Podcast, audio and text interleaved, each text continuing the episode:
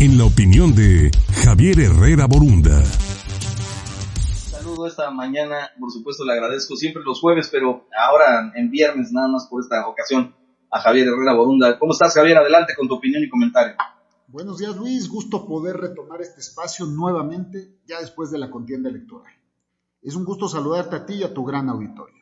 El proceso electoral prácticamente ha llegado a su fin y nos ha dejado, afortunadamente, con un buen saldo en cuanto a avances democráticos. Se vivió una jornada electoral dentro de lo que cabe con gran paz social.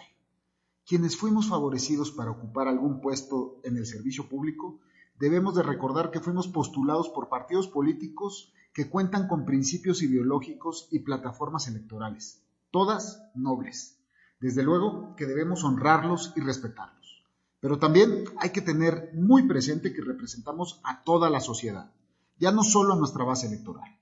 Por el bien supremo de la nación, nuestra primera labor en este momento debe ser buscar y alcanzar una reconciliación nacional.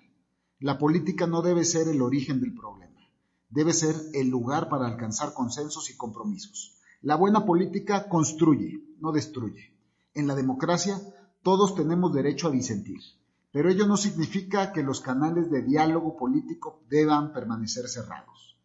Donde puede haber enemistad por diferencias ideológicas, es necesario pensar en la tolerancia, en el reconocimiento del otro para que él también me reconozca a mí.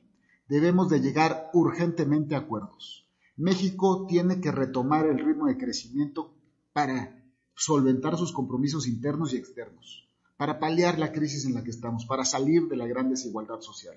De mi parte, me despido de las fobias. Seré enemigo de la polarización y de la diatriba. México y Veracruz son responsabilidad de todos. Gracias, los dejo con un gran saludo. Gracias a Javier Herrera Borunda por su comentario.